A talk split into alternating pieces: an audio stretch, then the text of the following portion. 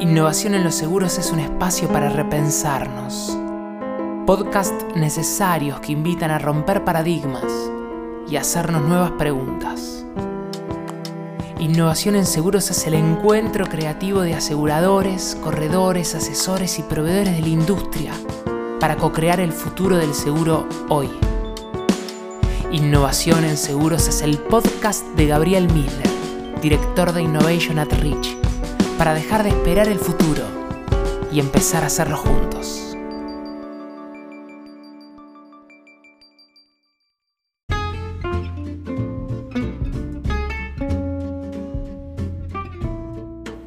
Hoy vamos a intentar entender qué nos dicen las neurociencias sobre las dificultades que tenemos para innovar.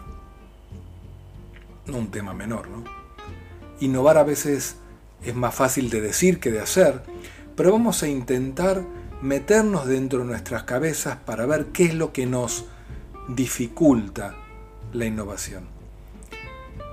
Thinking Fast and Slow, Pensar rápido, pensar despacio, es un exitoso libro de Daniel Kahneman y fue revelador y nos permitió ver el mundo con otros ojos. Por supuesto que él ya tomaba otros estudios que hace muchos años hablaban de esto, pero él lo popularizó, lo permitió bajar a nosotros, a los mortales, a los comunes.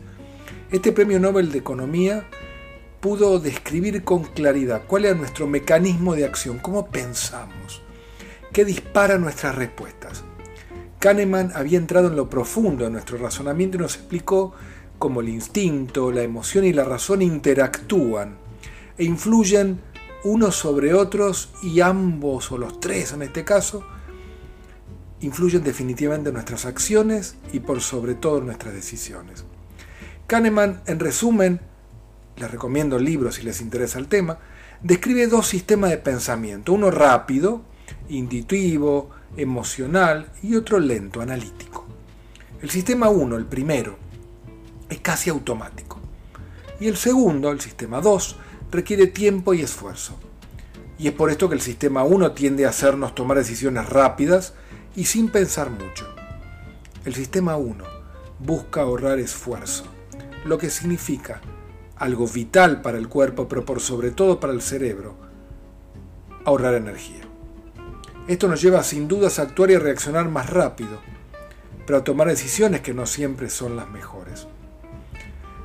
Ahora vamos a entrar más en detalle en esto, pero si yo les digo, por ejemplo, Homero, Tendemos a hacer asociaciones rápidas de modo inconsciente, y seguro si digo Homero, pensamos todos en los Simpsons, antes de hacer un esfuerzo y pensar en la Ilíada y la Odisea, ¿verdad? El sistema 1 odia las dudas, busca certezas, aunque no sean ciertas.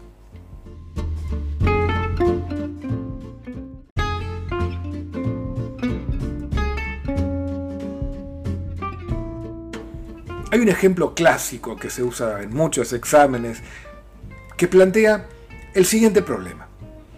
Si un set de bate y pelota de béisbol cuestan un peso 10 y el bate cuesta un peso más que la pelota, ¿cuánto cuesta la pelota?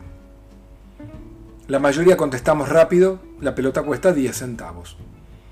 Cuando la respuesta en realidad es, la pelota cuesta 5 centavos. El bate cuesta un peso más. Esto no quiere decir que cuesta un peso. Y nuestra mente quiere resolver el problema rápido. El problema parece fácil, el cerebro nos invita a no pensar. Lo mismo nos pasa cuando revisamos un texto o una propuesta que escribimos nosotros mismos. Seguramente pasemos por alto errores de concepto o de ortografía que no vemos. Al decir pensar rápido y pensar despacio, Kahneman nos explica que tomamos decisiones basadas en experiencias pasadas, que cuando tomamos estas decisiones puenteamos la razón y que no percibimos que muchas veces no estamos en control racional de nuestras decisiones, en especial, y esto tiene que ver con la innovación y su contexto, en especial cuando tenemos que decidir en condiciones de incertidumbre. Y ahora sí, entendamos por qué existe este sistema 1. Nuestra programación natural está orientada a la supervivencia personal y de la especie. Si ante un ruido que parece un rugido trepamos a un árbol, el error por equivocarnos es el esfuerzo innecesario. Pero si no reaccionamos ante el rugido real, el precio a pagar puede ser muy caro. Nuestro instinto en este caso tiene que ver con la supervivencia, con la reproducción, con la alimentación, con lo que necesitamos para sobrevivir como personas y como especies. Y eso hace que nuestras respuestas sean rápidas. Pero el pensamiento rápido nos lleva muchas veces a ser conservadores, a evitar el riesgo y a caminar solamente por caminos conocidos.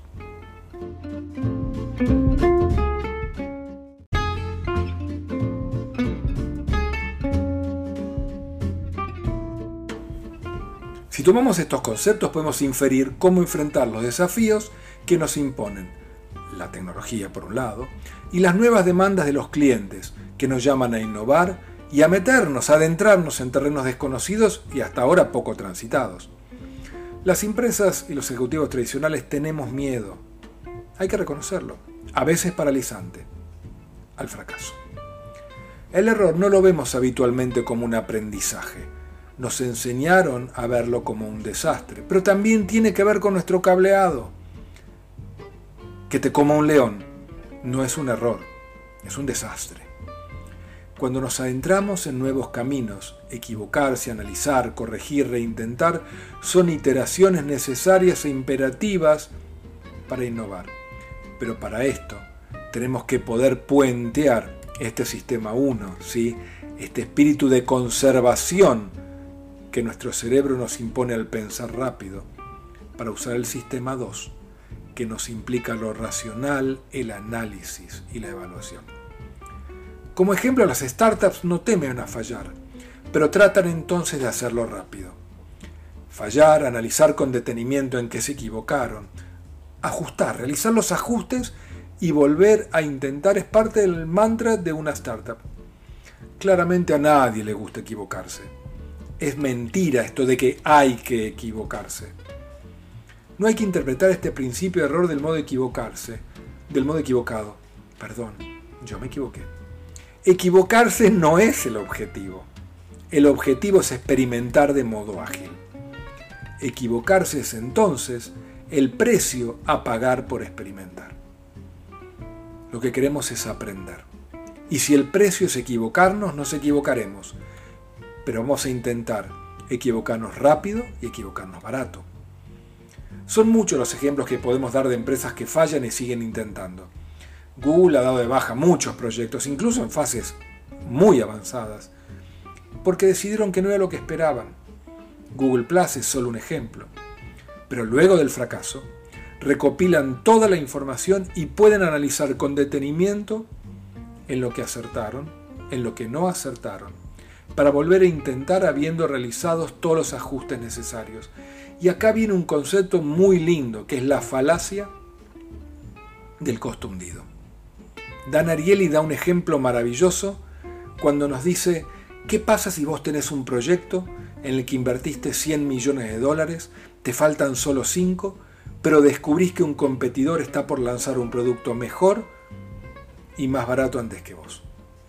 Lo más probable es que sigas porque ya invertiste 100 y veas cómo te va con los otros 5. Ahora nos propone otro ejercicio. ¿Qué pasaría si solamente invertiste medio millón y te quedan 5 ante la misma situación? Es mucho más probable que abortes y que digas, no voy a invertir los otros 5, mi competidor lo hizo antes y más rápido, vamos a invertir tiempo y esfuerzo en otra cosa. El costo hundido, lo que sabemos, lo que venimos haciendo, es muchas veces también una carga que nos impide seguir probando. Entonces, perder el miedo a equivocarse es vital para innovar.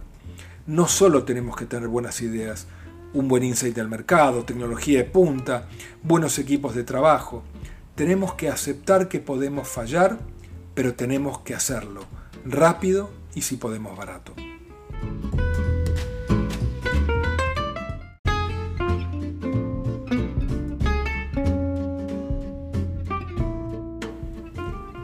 Las ventajas competitivas las van a tener las empresas que junten más y más y más experiencia de lo que sí funciona, de lo que no funciona, de lo que el cliente quiere y acepta y lo que el cliente no le gusta y rechaza.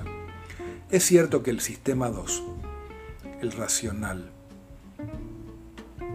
es el que implica pensar, es el más difícil. Implica también deshacer sesgos y preconceptos, verdades reveladas, hundidos. El venimos haciéndolo bien y nos exige pensar estadísticamente y no intuitivamente. Demanda más tiempo, más análisis y muchísimo esfuerzo. Pero la inspiración, la voluntad, el trabajo, la suerte y por sobre todo método y pensamiento lento seguramente nos van a aproximar mucho más rápido al éxito. Estamos viviendo épocas de aceleración exponencial del cambio y aquí el secreto es que si vamos a equivocarnos, hay que fallar rápido, pensar despacio. Nadie quiere equivocarse, no buscamos el error. Pero equivocarse es el precio por la experiencia y el aprendizaje. Cuanto más rápido aprendemos y más tiempo le dediquemos a comprender e internalizar estos aprendizajes, más cerca vamos a estar nosotros de ser empresas exponenciales, empresas, emprendimientos, personas que crecemos a velocidad del cambio. Recordemos entonces la famosa ley de Revans, que decía que uno tiene que aprender, al menos, a la misma velocidad que aprende el contexto. Tenemos que cambiar, incorporar conocimiento no a la velocidad que podemos, al menos a la velocidad que lo hace el contexto para no quedar obsoletos, para no quedar atrás. Bienvenidos a la innovación.